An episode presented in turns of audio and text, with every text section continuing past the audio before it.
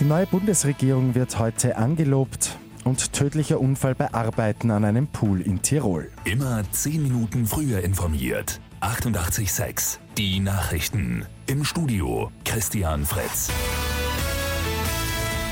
Bundespräsident Alexander van der Bellen wird heute um 11 Uhr die Übergangsregierung angeloben. Das Kabinett der designierten Bundeskanzlerin Brigitte Bierlein mit ausschließlich Beamtinnen und Beamten steht nämlich. Mit nur zwölf Ministerinnen und Ministern ist es die kleinste Regierung in der Zweiten Republik. Erstmals ist auch das Verhältnis Frauen und Männer mit jeweils sechs Posten ausgeglichen.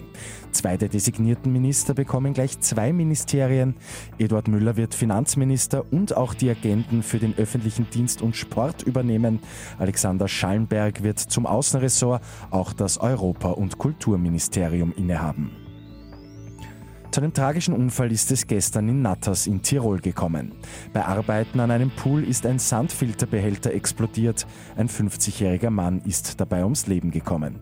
Sachverständige sollen jetzt die genaue Unfallursache klären.